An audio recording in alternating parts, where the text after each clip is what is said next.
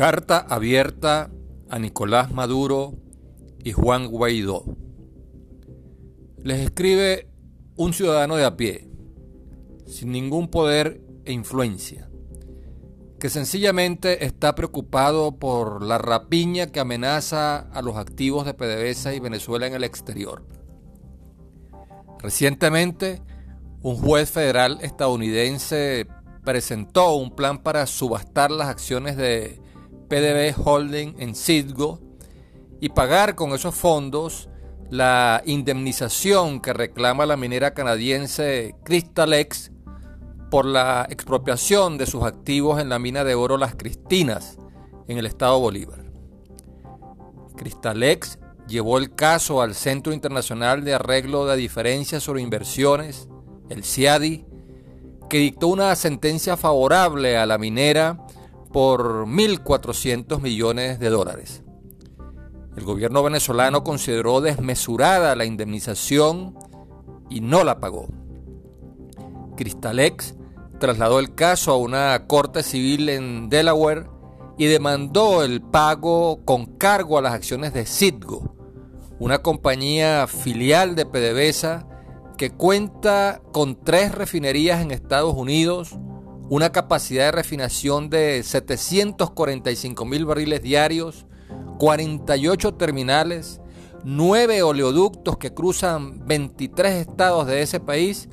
y una red de 5 mil gasolineras que han llegado a suministrar hasta el 10% de la gasolina que se consume en Estados Unidos. Su valor se estima en 8 mil millones de dólares y por eso está en la mira de los acreedores que quieren cobrar indemnizaciones y deudas que Venezuela tiene pendientes. Aunque Citgo nunca tuvo negocios con Crystalex y el litigio de la minera canadiense es contra la República de Venezuela y no contra PDVSA ni contra Citgo, el marco legal estadounidense contempla la figura del alter ego que permite al afectado por el impago de una deuda embargar otros activos propiedad del deudor moroso. Con el argumento de que la República es la propietaria de PDVSA, la Corte determinó la aplicación del principio del alter ego y sentenció el pago de la indemnización que exige Cristalex con el remate de Citgo. PDVSA apeló ante la Corte de Apelaciones de Filadelfia pero ésta se pronunció a favor de Cristalex. A raíz del desconocimiento de la administración Trump a la reelección de Nicolás Maduro en las presidenciales de 2018 y del reconocimiento a Juan Guaidó como presidente interino, los representantes del interinato son los únicos que pueden actuar legalmente a nombre de Venezuela ante las Cortes de Estados Unidos. El diario británico Financial Times y voceros de la oposición han hecho saber que el instrumento del gobierno interino no funcionó para forzar la salida de Nicolás Maduro y que la administración Biden se propone retirarle el apoyo a partir de enero de 2023. En consecuencia, los funcionarios designados por el interinato ya no tendrían ninguna representación ni autoridad para actuar ante los tribunales estadounidenses en defensa de los intereses de Venezuela. Si la Casa Blanca tampoco reconoce a Nicolás Maduro como presidente de la República, ¿quiénes entonces quedarían a cargo de la protección de los activos de la República ante las Cortes de Estados Unidos? Es necesario que quienes se queden al frente de Citgo cuenten con el reconocimiento y apoyo tanto del gobierno como de la oposición. Si la junta directiva ad hoc designada por el interinato deja de ser reconocida o se queda sola y sin apoyo, no podrá actuar para proteger Citgo. De allí la urgencia de acordar una estrategia común para la defensa de los activos de PDVSA y de la República en el exterior, comenzando por designar de mutuo acuerdo una junta directiva de Citgo que cuente con el respaldo tanto del gobierno como de la oposición. Tengamos en cuenta que el remate de las acciones no se ha concretado aún porque Citgo, paradójicamente, está protegida por la orden ejecutiva 13.884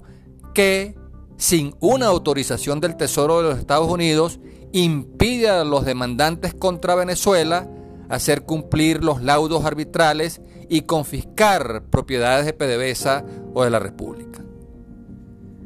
Los acreedores que tienen cuentas por cobrar argumentan que una decisión del Poder Judicial estadounidense, tomada por una Corte Federal y ratificada por la Corte Suprema, no puede ser quebrantada por una orden administrativa adoptada por una dependencia del Poder Ejecutivo como la OFAC.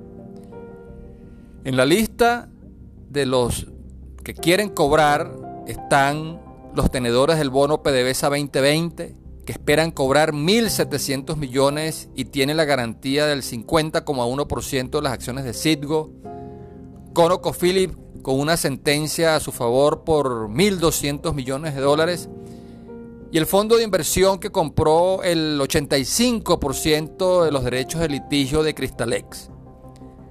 La tensión entre los poderes ejecutivo y judicial de Estados Unidos ha contribuido a demorar el remate de Citgo, pero la amenaza de que finalmente se impongan las presiones que representan estos poderosos intereses norteamericanos aún no ha sido conjurada. De hecho, según el cronograma presentado por el juez estadounidense, en un plazo entre 6 y 9 meses se tramitará el permiso ante la OFAC, la contratación de un banco de inversiones y los procedimientos de licitación para proceder al remate de las acciones de Citgo a principios de 2024. El remate de Citgo significaría la pérdida de un importante complejo refinador que se necesita para la recuperación de la industria petrolera nacional y sentaría un grave precedente jurídico que puede ser utilizado en otros juicios que buscan cobrar indemnizaciones y deudas pendientes con cargo a los activos de Venezuela en el exterior. Antes de que la administración Biden dé por concluido el reconocimiento al interinato, es necesario que el gobierno de Nicolás Maduro y la oposición liderada por Guaidó acuerden una estrategia conjunta para evitar que la OFAC conceda el permiso para rematar las acciones de Citgo. El interés nacional también necesita una estrategia común del gobierno y la oposición ante la administración Biden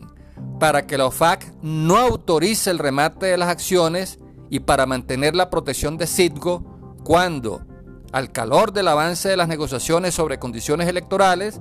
se traduzca también en un avance en la flexibilización de las sanciones. Existen varias alternativas para salvar Citgo y proteger los activos de la República en el exterior. Desde solicitar a la ONU una resolución para proteger de la rapiña de los acreedores los activos de un país que sufre una crisis migratoria, hasta la creación de un fondo humanitario nacional en el que se depositen los fondos de PDVSA y la República que están congelados debido a las sanciones económicas. Un antecedente es el caso de Irak, luego del derrocamiento de Saddam Hussein, cuando el Consejo de Seguridad aprobó la resolución 1483 que permitió proteger los activos que Irán ha utilizado en su reconstrucción. Otro antecedente es el fondo afgano, al que Estados Unidos transfirió 3.500 millones de dólares que estaban congelados para atender la emergencia social en aquella nación.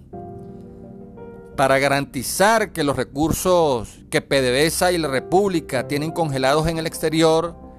y asegurar que estos sean destinados a financiar programas sociales y a repotenciar los servicios públicos para aliviar el malestar que causan los hogares venezolanos los cortes de electricidad, el racionamiento de agua potable y la escasez de gas doméstico, gobierno y oposición pueden acordar la creación de un fondo humanitario venezolano, el cual funcionaría bajo supervisión internacional de organismos como el Programa de las Naciones Unidas para el Desarrollo, la Organización Mundial de la Salud, la FAO y la Cruz Roja Internacional. Ese fondo podrá recibir donaciones y hacer inversiones rentables para hacer crecer el volumen de los recursos. Estas son las preocupaciones, reflexiones y propuestas de un ciudadano de a pie, una voz más de esa sociedad civil que busca ser escuchada y espera de su dirigencia política acuerdos concretos que contribuyan a aliviar los graves problemas que afectan y azotan a la sociedad venezolana.